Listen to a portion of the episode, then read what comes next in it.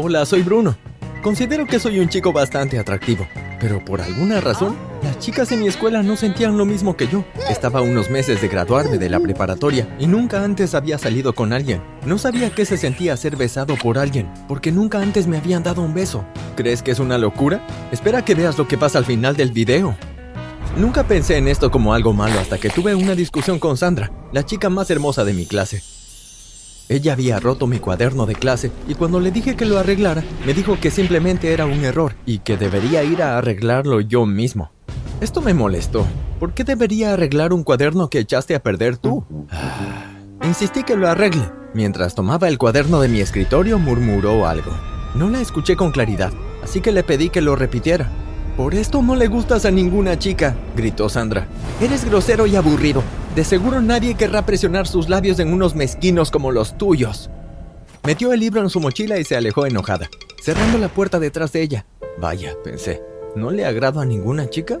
Por primera vez en mi vida me sentí como un completo perdedor. Podía sentir lágrimas brotar de mis ojos.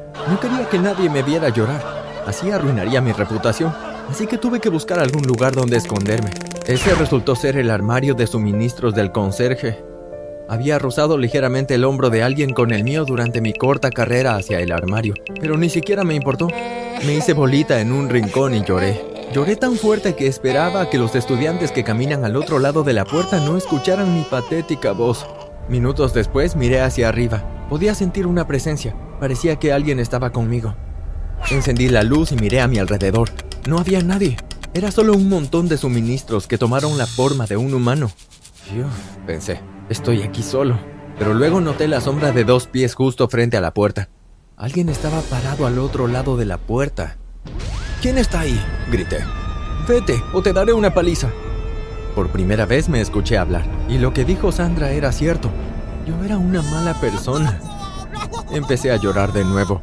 La persona al otro lado de la puerta se había vuelto para irse, pero cuando reanudé mi llanto, la persona inmediatamente regresó. Esta vez la persona abrió la puerta y entró. Era Sandra. Siento mucho lo que dije.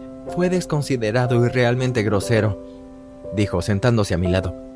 No te equivocaste, ¿sabes? Nadie me quiere, ni siquiera me han dado un beso en mi vida. Antes de llorar otra vez, Sandra se inclinó y me dio un beso largo y suave. Era lo mejor que había experimentado en mi vida. Pero se arruinó rápidamente cuando mi profesora de biología abrió la puerta. Ella gritó y me dijo que me iba a acusar con mis padres por mi mala conducta. Tal vez pienses que no está mal que alguien a punto de graduarse bese a una chica, pero mis padres son personas muy religiosas. Me sacarían de mi escuela inmediatamente si se enteraran. Supongo que esa es una de las razones por las que nunca había tenido una cita, aparte de mi mezquindad, claro. Corrí detrás de la maestra y le rogué que no le dijera a mis padres. Le dije que estaba listo para hacer cualquier cosa, pero simplemente no me escuchaba. Dijo que no había nada que pudiera hacer para cambiar de opinión y que a primera hora de lunes por la mañana iba a llamar a mis padres para que fueran a la escuela y les daría la noticia. Estaba tan confundido y angustiado que no sabía qué hacer, así que me quedé allí con el aspecto de un cachorro perdido. Sandra me alcanzó y le dije lo que había dicho la maestra. ¡Qué buena noticia! Ella sonrió como una loca. Si va a llamar a tus padres el lunes a primera hora, entonces tenemos dos días completos para hacerla cambiar de opinión. Dijo que no había nada que pudiera hacer para convencerla de que no le diera la noticia a mis padres. Le repetí esto a Sandra porque en realidad no tenía ningún sentido lo que decía. ¿Cómo convencer a alguien que quiere delatarte? Sandra siguió sonriendo. Después de unos minutos sus ojos se iluminaron como si acabara de recordar algo asombroso. Prácticamente pude ver cómo se encendía una bombilla justo sobre su cabeza. Tengo un plan, dijo Sandra, arrastrándome fuera de la escuela. Déjame llevarte a un lugar. Me llevó a una casa de aspecto extraño al final de la ciudad y me presentó a una bruja a la que le conté mi problema. La bruja me dijo que podía ayudarme sin ningún costo y yo salté emocionado. Me entregó un polvo azul y me dijo que una vez que soplara esto en la cara de la maestra, ella olvidaría todo lo que había visto en 10 minutos o un poco más de tiempo. Tomé el polvo y fui directo a la casa de mi profesora de biología. Sandra me dijo que no me seguiría, así que regresó a su casa. Llamé a la puerta de mi maestra y ella salió. Le soplé el polvo directamente en la cara y me escondí para que no supiera que estaba allí. Creí que funcionaría, pero tuve que quedarme para confirmar. Mi maestra todavía estaba fuera atónita, sin saber lo que había sucedido. Su esposo la recibió en la puerta y le preguntó qué estaba haciendo allí. Ella dijo que no lo sabía. Luego de repente se volvió para mirarlo como si fuera un fantasma.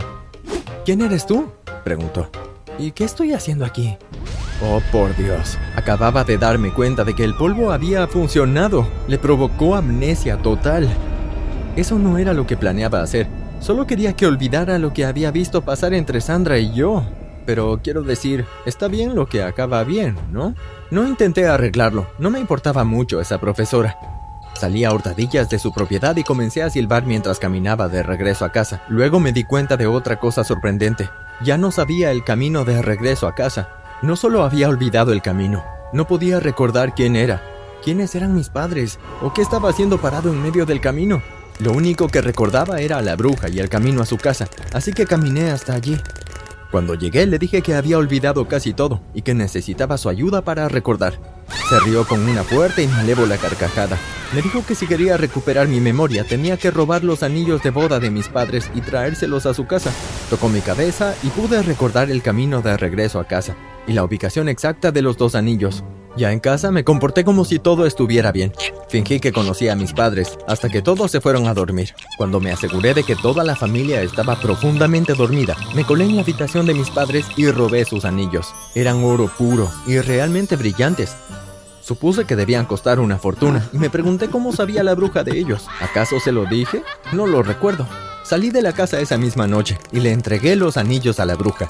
Estaba sonriendo de oreja a oreja y una vez confirmó que eran los anillos de verdad, sopló un polvo rosa en mi cara. Mi memoria se recuperó instantáneamente. Luego se giró para guardar los anillos en una caja fuerte. Estaba de espaldas a mí, así que aproveché esa oportunidad para tomar un poco del polvo rosa que estaba en un recipiente también de color rosa. Tomé un buen puñado y lo vertí en mi bolsillo. Luego me sacudí el polvo de las manos. Después de guardar los anillos en la caja fuerte, me dijo que era libre de irme. La miré con disgusto y rabia. Ahora podía recordar lo que me hizo. Vio mi expresión facial y simplemente se rió. Bruno, Bruno, Bruno. Vete de aquí ahora mismo antes de que cambie de opinión y agregue tu alma a mi colección señaló una enorme caja llena de brillantes bolas rojas. ¿Qué clase de monstruo eres? grité mientras salía corriendo de su casa. Todo estaba oscuro y estaba realmente asustado, así que corrí a casa. Abrí la puerta y me colé dentro. Pero mis padres estaban esperándome.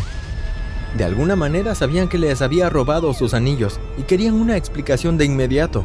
No pude contarles sobre el beso, así que simplemente dije que una bruja me había robado la memoria y me dijo que no la recuperaría si no llevaba sus anillos.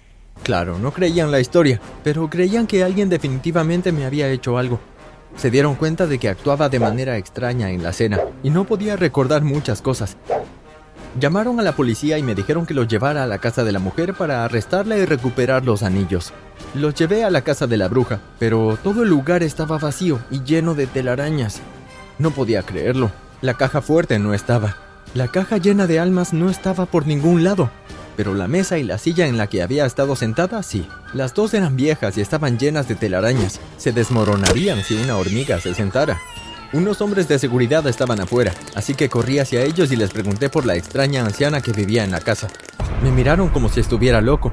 Nadie había vivido ahí por casi 50 años, y todos pensaban que el lugar estaba embrujado. Dijeron que todos los que conocieron a la anciana cuando estaba viva dijeron que era una bruja y que todavía visitaba su casa de vez en cuando para tomar almas de las personas y robarle sus posesiones más preciadas.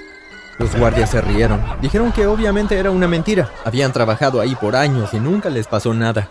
E incluso las otras personas que trabajaron allí antes que ellos nunca experimentaron nada extraño. La casa era segura, dijeron. Pero sabía que no era así. Sabía que ella estaba en algún lugar mirándonos y riéndose de nosotros. Casi hasta la podía escuchar. Sabía que esos anillos no habían salido de esa casa y que probablemente nunca lo harían. Salí sintiéndome un verdadero tonto, asustado hasta la muerte. Mis padres decidieron perdonarme por robar los anillos, ya que nunca había hecho algo así, pero me dijeron que nunca me volviera a involucrar en cosas por el estilo, sin importar qué. Confronté a Sandra en la escuela y me dijo que no sabía de qué estaba hablando y que nunca me había llevado a una casa de brujas. Ella me amenazó diciendo que nunca más acudiera a ella con acusaciones falsas y me entregó mi cuaderno, que por fin había arreglado. También escuché que habían despedido a la profesora de biología. No podía enseñar en nuestra escuela porque no recordaba lo que se suponía que debía enseñar.